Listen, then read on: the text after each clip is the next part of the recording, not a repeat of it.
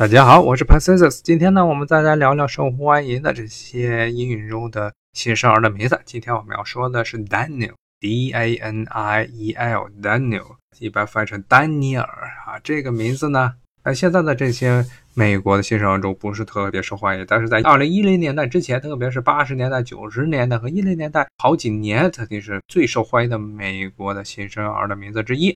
那么它的起源呢？它其实是一个希伯来语，顾名思义呢，肯定就是圣经中的故事。他是圣经里旧约里的非常著名的一个大先知，叫但以理，就是 Daniel。这个但以理同志呢，是非常的神通广大。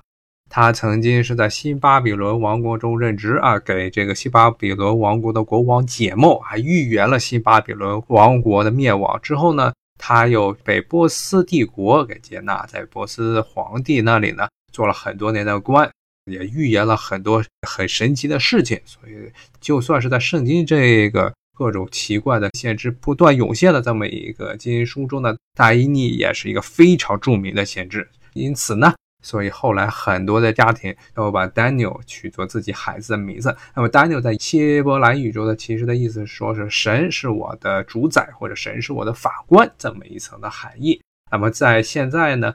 可能中国人最熟悉的叫 Daniel 的人呢，就是《哈利波特》系列电影的主演男主演演《哈利波特》的，就是 Daniel，他的名字就叫丹尼尔。除此之外呢，Daniel 还经常被简化成 Dan，D-A-N。比如说像《达芬奇密码》这部小说的作者叫 Dan Brown，其实就是来自于这个 Daniel 他的名字。好，今天我们就先聊到这儿，下回有机会再说，拜拜。